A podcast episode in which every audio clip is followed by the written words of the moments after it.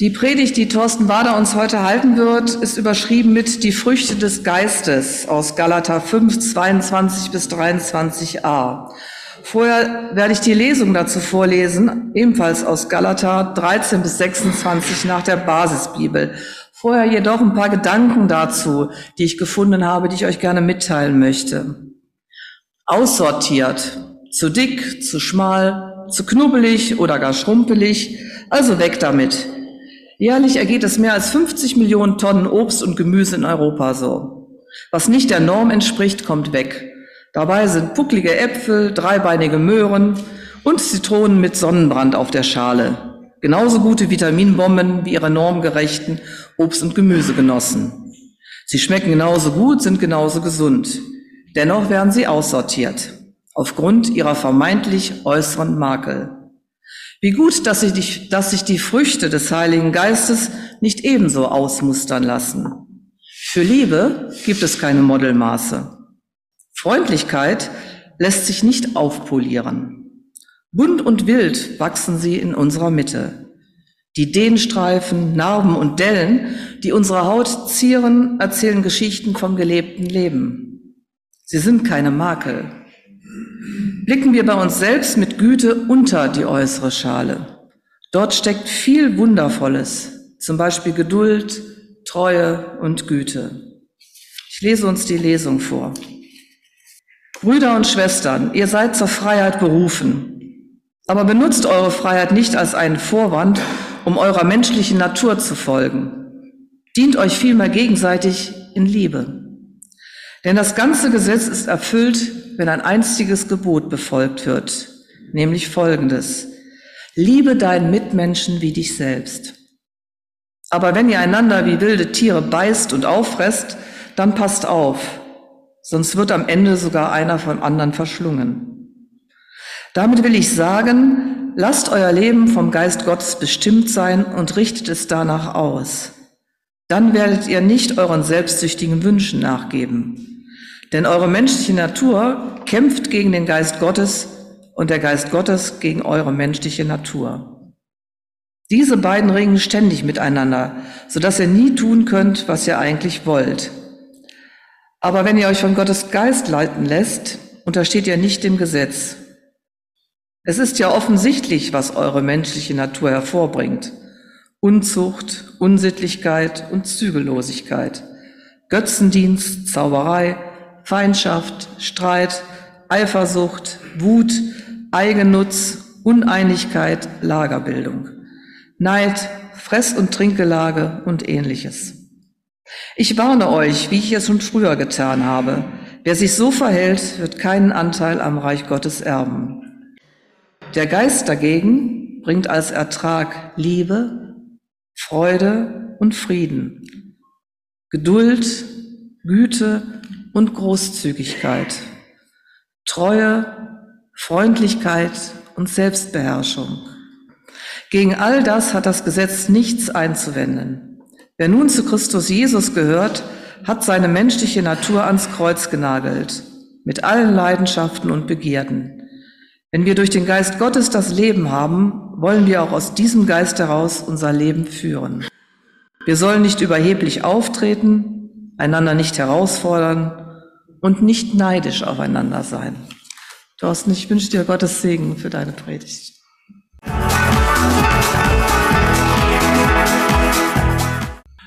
Also die Früchte des Geistes, die der Paulus schreibt, haben wir gerade gehört, Liebe, Freude und Frieden, Geduld, Güte, Großzügigkeit, Treue, Freundlichkeit, Selbstbeherrschung, das sind ja alles wunderbare Wörter. Und es wäre ja wirklich schön, diese Charaktereigenschaften, die Gott dafür uns will, wenn die immer so präsent in uns wären und wir wirklich diese Charaktereigenschaften auch nach außen tragen würden, äh, dann würde die Gemeinde, die christliche Gemeinde jederzeit in einem göttlichen Licht strahlen und wir würden alle in diesem göttlichen, heiligen Licht unseren Alltag leben.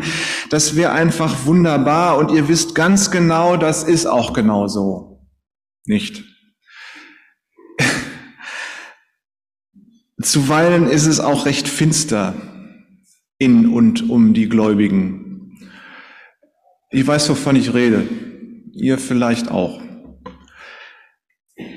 Das macht demütig, weil nämlich diese Charaktereigenschaften, die müssen wir uns schenken lassen vom Heiligen Geist, die, ja, da müssen wir uns nachsehnen. Es reicht nicht darauf zu verweisen, schaut doch mal, ich bin ja gläubig und dann ist alles erledigt.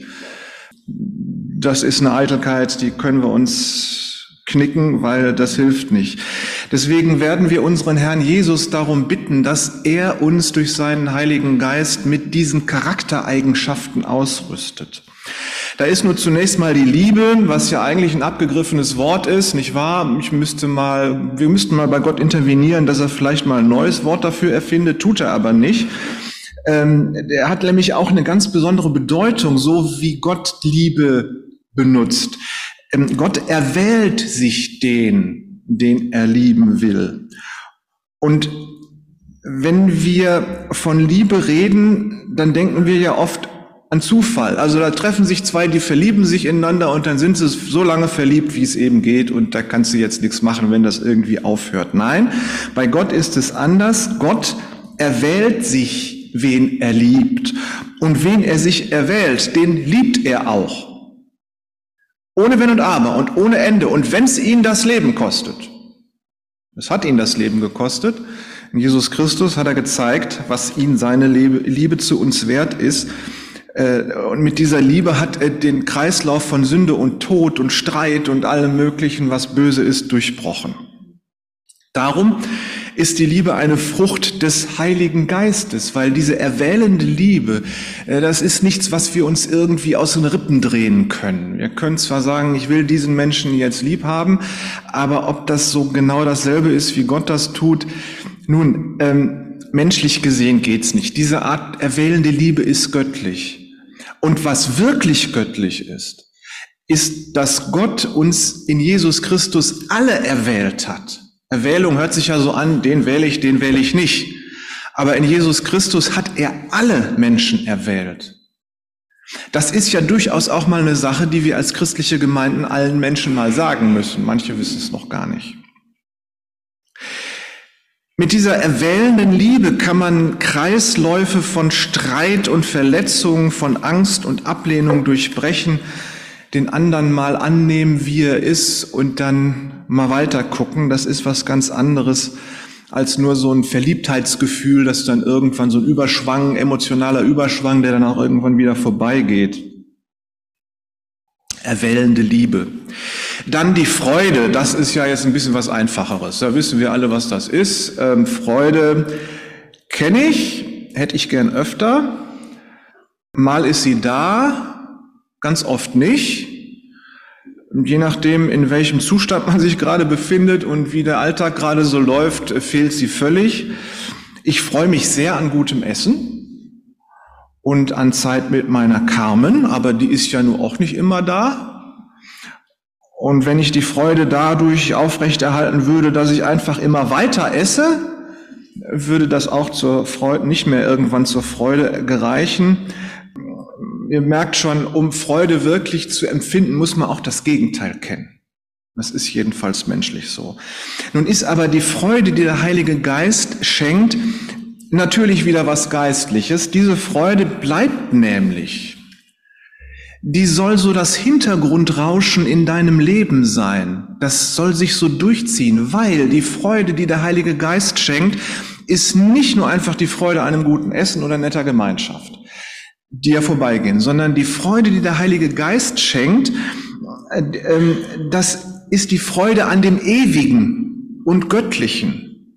Wenn du Jesus nachfolgst, dann hast du ewiges Leben und das bedeutet, du hast eine prächtige Zukunft vor dir.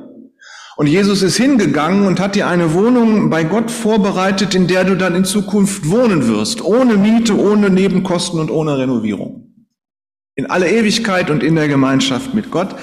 Das ist eine klasse Sache und diese Wahrheit kann dir Vorfreude machen und diese Vorfreude soll sich äh, durch dein Leben ziehen. Wie gesagt, wie so ein, hat jemand von euch Tinnitus? Also dann wisst ihr genau, dieses Grundrauschen, das ist immer da und diese Freude ist sozusagen der Tinnitus der Freude, wenn ihr an die Ewigkeit äh, wenn ihr an die Ewigkeit denkt. Das soll so sein. Nun, das sind also geistliche Freuden, die sich so durchziehen sollen, die der Heilige Geist schenkt. Ihr merkt schon, das ist nichts, was man selber machen kann. Das kann man nicht dadurch produzieren, dass man mal auf eine Fete geht, sondern das ist tatsächlich eine Sache, die muss man sich schenken lassen durch den Heiligen Geist. Und dann Friede. Ahnt ihr schon, auch das ist hier nicht einfach nur was innerweltliches, äh, Abwesenheit von Krieg oder so, sondern der Friede, den der Heilige Geist schenkt, ist die Abwesenheit, jetzt kommt's, von Unordnung. Wobei Unordnung jetzt wiederum nicht das Chaos auf meinem Schreibtisch und in deiner Küche ist. Damit ist das nicht gemeint, Unordnung. Paulus schreibt Folgendes, 1. Korinther 14, Gott ist nicht ein Gott der Unordnung, sondern ein Gott nicht der Ordnung, sondern ein Gott des Friedens steht da. Gott hat mit Ordnung nichts zu tun, sondern er ist ein Gott des Friedens. So. Der Friede, den der Heilige Geist schenkt, das ist der Friede zwischen dir und Gott. Und wenn du diesen Frieden zwischen dir und Gott hast, dann hast du auch diesen Frieden zwischen dir und dir. Und der Friede zwischen dir und anderen Menschen. So, da kommt was in Ordnung. Da kommt auch was in Ordnung in dir. Da wird etwas befriedet. Da wird die Unordnung in deinem Leben beruhigt. Das heißt also nicht Ordnung, also den Schreibtisch aufräumen, das bringt schon Frieden, aber nur so lange, wie es hält. So, Ordnung bringt nicht diesen Frieden, das ist eine zeitliche Angelegenheit, sondern die, der Frieden, der hier gemeint ist, ist die Ordnung, die in dir selbst durch den Heiligen Geist hergestellt wird, in deinen Beziehungen zu dir selbst und zu anderen und zu Gott. Dadurch kommt was in Ordnung, wird etwas heil. Das ist der Friede, den der Heilige Geist schenken will. Dann steht da was von Geduld. Man könnte da auch sagen Langmut oder Aushalten. Das hat wiederum was mit Liebe zu tun, denn es geht ja nicht nur um die Geduld mit sich selber, sondern auch um die Geduld mit anderen. Man kann auch weiter übersetzen mit Großzügigkeit oder Opferbereitschaft. Das sind alles so Begriffe, die mit dem griechischen Wort, das Paulus hier benutzt, zusammenhängen. Geduld, Langmut, Aushalten, Großzügigkeit, Opferbereitschaft. Das heißt, Geduld meint hier nicht so eine stoische oder buddhistische Gelassenheit, die einfach alles über sich ergehen lässt, sondern diese Geduld, diese Bereitschaft, die öffnet einen Raum für den Menschen, der dir begegnet und in dem der Mensch dir begegnen kann und du sagst ihm, du bist zwar nicht okay, aber das ist erstmal okay. Oder wir kennen uns zwar nicht, aber ich habe dich erstmal lieb und dann gucken wir weiter. Und dann geht man geduldig aufeinander zu und äh, schaut, was geschieht. Das kann der Heilige Geist schenken, dass man diese Geduld mit sich selbst natürlich auch, aber auch mit anderen hat, dass Beziehungen plötzlich funktionieren. Darum ist das auch wieder eine Frucht des Geistes. Ihr merkt, das sind so Sachen, die kann man irgendwie nicht selber machen. So, und dann kommt der Begriff Güte. Da könnte man sagen, Güte, das hat ja schon auch wieder was mit Geduld und Liebe und Großzügigkeit zu tun. Aber der Begriff, der hier steht, hat nicht einfach, ist nicht einfach nur Liebe und Geduld, sondern der hat was mit Qualität zu tun. Jeder Mensch trägt ein Gütesiegel. Und das heißt, geschaffen zu Gottes Ebenbild, von Gott geliebt, seinen Sohn wert. Und das ist vielleicht auch eine Sache, die sollten wir als christliche Gemeinde allen Menschen sagen, dass sie tatsächlich dieses Gütesiegel tragen. Und wer weiß, dass er dieses Gütesiegel trägt, der wird dann auch sagen, oh, so gut.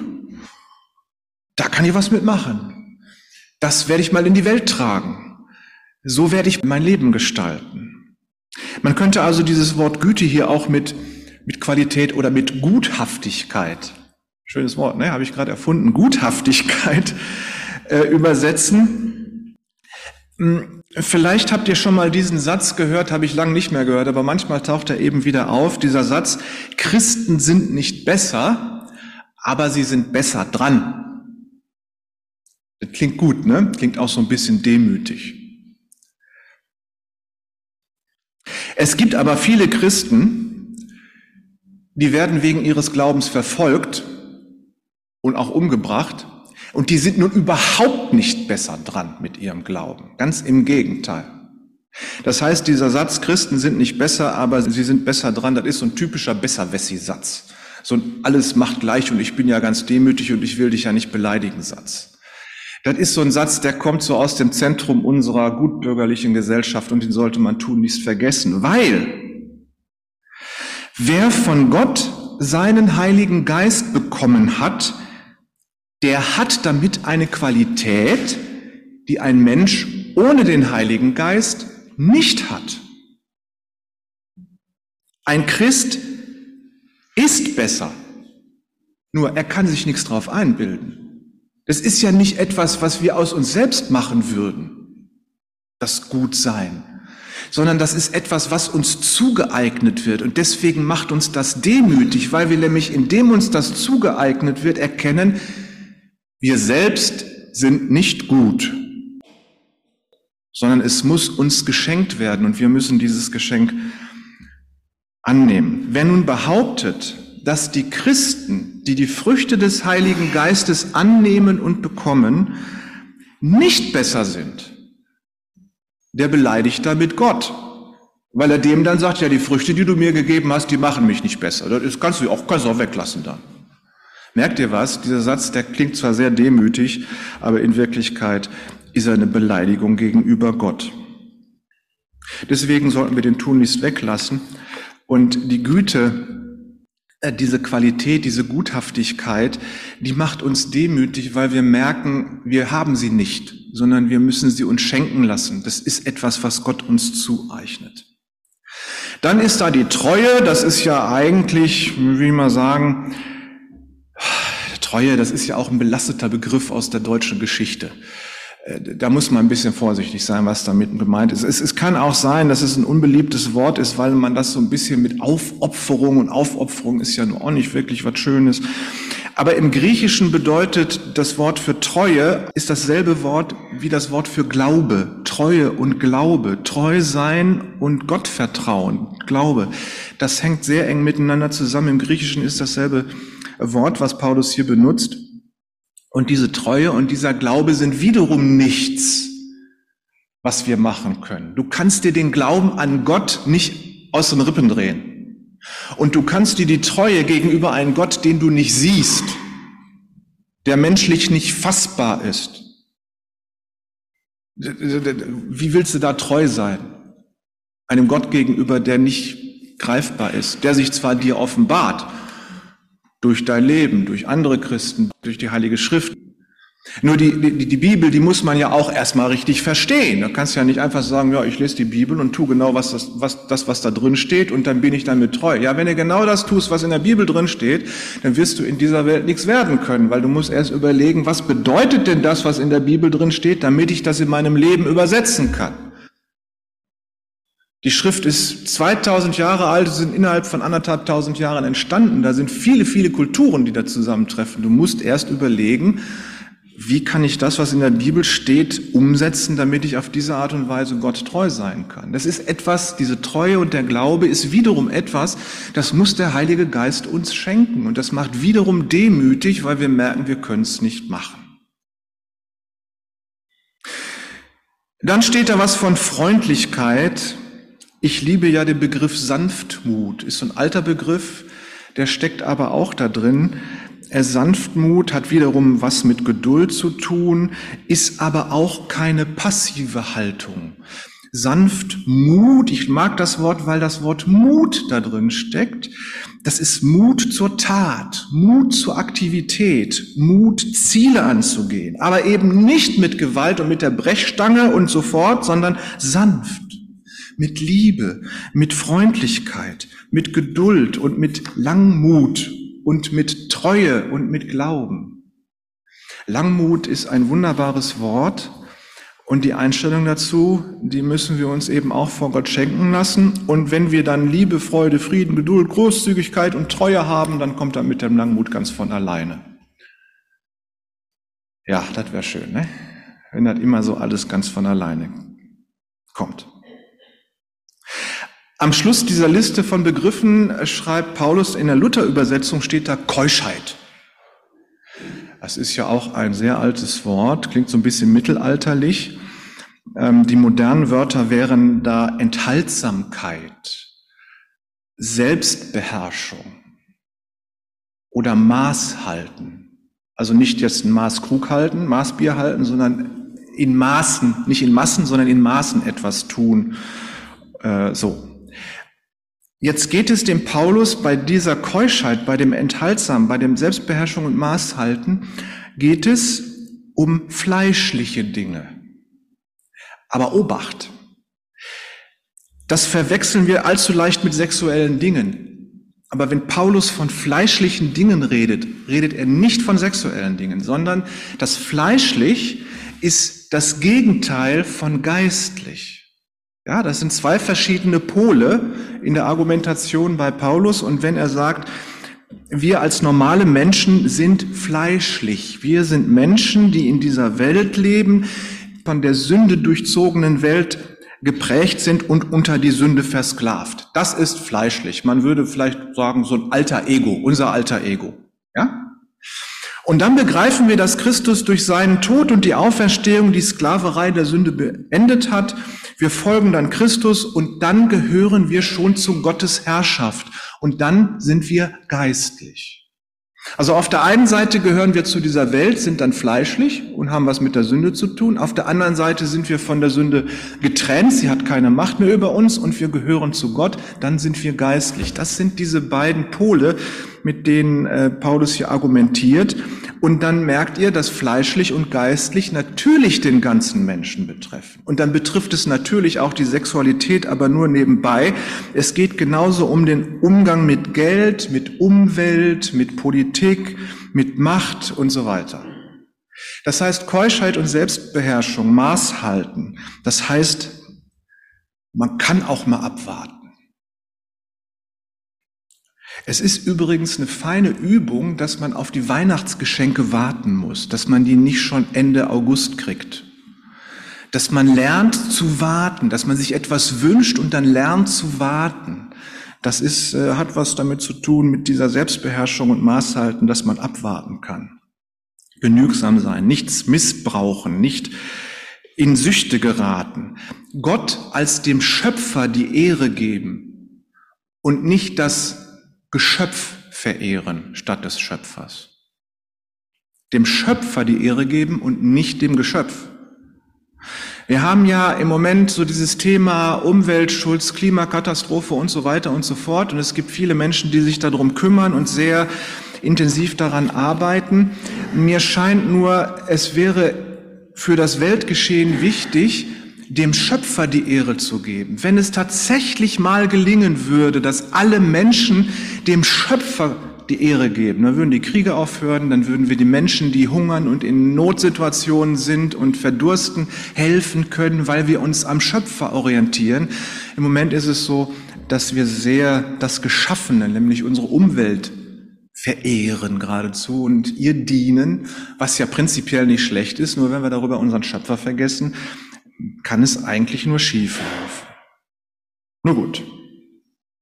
Jetzt haben wir viel über die Eigenschaften gehört, die der Heilige Geist in den Menschen und in uns bewirken will, wenn wir ihn lassen. Und dann können wir sagen, ist ja alles in Ordnung. Machen wir jetzt, das wollen wir jetzt gerne und dann äh, wird alles super sein und wir werden eine super Gemeinde sein und das Leben wird wunderbar sein und äh, hier vorne steht ja der Pastor, der weiß auch ganz genau, wie das geht, nicht? Da können wir bei dem mal abgucken, wie es das für ein guter Mensch ist und so. Und dann passiert mir sowas, kennt ihr vielleicht, das war auch so ein Frühling wie dieses Jahr und äh, voll mit Terminen, so ging morgens um sieben Uhr schon los und dann eine Konferenz und dann Stau auf der Autobahn und dann Telefonate schon im Auto rief jemand an und dann E-Mails und dann auch noch biblischer Unterricht mit einer total durchgeknallten Truppe und so. Aber Kaffee hilft ja. Ne? Wenn du so einen 14-Stunden-Tag hast, Kaffee hilft macht irgendwann Kopfschmerzen, aber das hältst du auch, hältst du auch durch und so. Ich denk, na ja, komm hier, abends hast du ja noch was Schönes vor, ne? triffst dich mit Freunden im Gemeindehaus. Wir haben immer irgendwie was geplant, was so ein bisschen gut tut und am Ende fühlst du dich halt wohl. Ja, und dann waren wir also im Gemeindehaus und haben uns da getroffen, äh, war eine richtig schöne Runde und dann passierte es aber, dass so Gespräch sich entspann, so an einer Seite. Und da ging es, da ging es um, um Trost und Ermutigung. Da hatte einer Kummer. Und da bin ich als Seelsorger natürlich herausgefordert. Und ich dachte, ja, das ist so mein, mein Ding jetzt, ja. Und ein paar andere, die fingen schon an, so mit dem, was wir geplant hatten, anzufangen. Und, und ich, wir waren da noch am Sprechen und die anderen wollten schon anfangen. Ähm, und dann sagte einer von denen, die schon so aufgebaut hatten, so, fangen wir jetzt an. Und ich so, warte mal noch. So, also ich will nicht sagen, dass es aggressiv war, aber ich war schon so ein bisschen ungeduldig. Ne? Kopfschmerzen und Kaffee und alles so und der ganze Tag und dann so, jetzt ich mal hier noch wichtige Sachen besprechen und der stört jetzt gerade und so. Dann haben wir noch weiter gesprochen, es ging ja auch um seelsorgliche Dinge und äh, da bin ich in meinem Element und ich denk ja so. Und dann kam wieder aus der anderen Ecke, wollen wir jetzt mal langsam anfangen, ne? Wir haben das hier vorbereitet und können wir jetzt, jetzt wart doch mal, das ist doch gerade wichtig hier. Ja, und dann machte das Gespräch eine Pause, war noch nicht fertig, machte das Gespräch eine Pause. Und dann will ich dann so hingehen und sagen, pass mal auf, ich, ich erkläre dir jetzt mal, worum es hier geht, damit du weißt, worum es hier geht. Da sagt er doch glatt, das will ich jetzt überhaupt nicht mehr wissen. Ja, passiert so, ne? Dann, dann stehst du da ähm, und dann, dann ergibt so das ein Wort den anderen, jetzt, jetzt hör doch mal endlich zu. Ich will es jetzt aber nicht mehr wissen. So, und dann schaukelt sich das so hoch und am Ende waren wir beide auf 1000. Was ich daraus gelernt habe, ich sollte Mittagspause machen und nicht zu viel Kaffee trinken. Und ich sollte genau hingucken, was gerade wichtig ist und was nicht. Vielleicht bin ich als Seelsorger ja im Moment auch gar nicht gefragt, weil da ja noch jemand anders daneben stand. Und dann passiert es, dass du dich plötzlich mit den allerliebsten Geschwistern streitest. Da sind zwei Superchristen, der eine und der Pastor, und die fetzen sich dann plötzlich in aller Öffentlichkeit. So pastorales Totalversagen. Ja, da habe ich dann erstmal zwei Tage lang daran rumgebrütet und habe gedacht, wie kriege ich denn das jetzt wieder auf die Reihe? Hab gebetet, Herr, was soll ich machen? Aber mal ganz ehrlich, das kennt ihr vielleicht auch, wenn man sich so miteinander streitet, dann ist im Kopf ja auch immer so der Gedanke, wie kann ich dem jetzt nur mal mit verbal nochmal einen reinwürgen? Ne? Ja, du kennst das, ne? So. Das hat zwei Tage gedauert, bis der Heilige Geist dann tatsächlich irgendwann zu mir durchgedrungen war und gesagt hat, bitte um Vergebung. Ich so, ich? Ja. Dann war ich erstmal so ein bisschen konsterniert und dann so eine halbe Stunde später kam die Information vom Heiligen Geist Thorsten, tu doch mal das, was du predigst. Peinlich, hat er mich wieder erwischt. Naja, wir haben dann telefoniert und ich habe gesagt, du, ich habe Mist gebaut, das tut mir echt leid. Und er so, ja, das war auch Mist. Aber ich habe auch Mist gebaut. Und dann haben wir uns gegenseitig erzählt, wie wir die Situation erlebt haben. Und während wir miteinander redeten, kriegte ich so das Gefühl, ja, jetzt ist wieder Frieden. Und dann kann man weiterleben. Wenn der Heilige Geist einen überwältigt, und man sich ihm aussetzt und dann wieder Frieden und Geduld und Liebe wächst. Das ist nicht selbstverständlich in unserer Welt, wo wir miteinander umgehen und wir müssen ganz schön demütig sein, weil das ist kein Automatismus, sondern wir müssen uns bewusst dem Wirken des Heiligen Geistes aussetzen, damit wir tatsächlich Zeugen der Liebe Jesu Christi in dieser Welt sein können. Das ist eine Aufgabe für uns Christen. Aber wir haben die Chance, weil wir den Heiligen Geist bitten können, das mit uns zu machen. Wo wäre das gelandet, wenn der Heilige Geist nicht eingegriffen hätte? Da werden Kriege draus. Da werden Fäden draus, da wird Mord und Totschlag draus. Aber in der christlichen Gemeinde muss das nicht sein. Auch wenn wir Menschen sind und anfangen, uns mal hin und wieder zu fetzen, Wir können uns wieder vertragen und uns lieben und damit ein Zeugnis geben für die Vergebung Jesu Christi. Damit sind wir unterwegs und gehorchen unserem Herrn und wir werden erleben, dass der Heilige Geist uns nicht einschränkt, sondern dass er uns entschränkt. Entschränkt und frei macht für Frieden, Freude, Liebe, Geduld. Er wird uns nach und nach verändern, wenn wir uns ihm aussetzen und er wird uns zu Menschen machen, die Gott gefallen. Amen.